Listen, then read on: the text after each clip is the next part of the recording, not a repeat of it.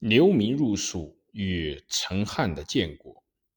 江统在《喜容论》里面说：“关中之人百余万口，率其少多，戎狄居半。”当时的关中地区是汉族和氐、崇等少数民族杂居，而且是人数不相上下的地区。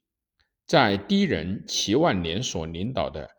经历四年之久的抗晋运动将告失败之际，秦雍一带由于连年荒旱，米一旦卖到万钱，略阳、天水等六郡人民数万家，十余万口，包括从人和第一人在内，这时不得不流徙至梁、益等区去救死。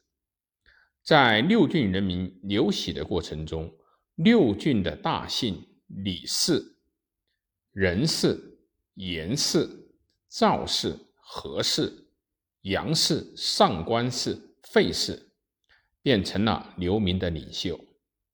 李氏就是略阳从人李特、李想兄弟，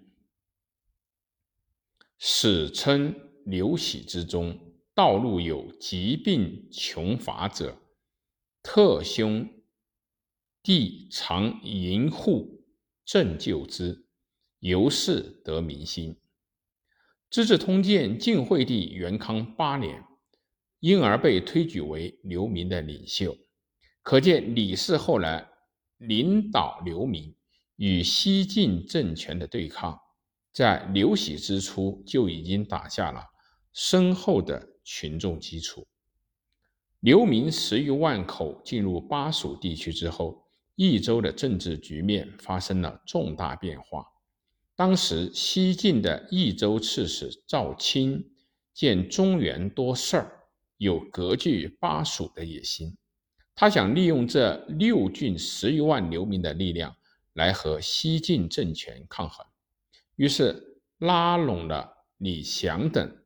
为以新旅，使昭和六郡壮勇至万余人，以断北道。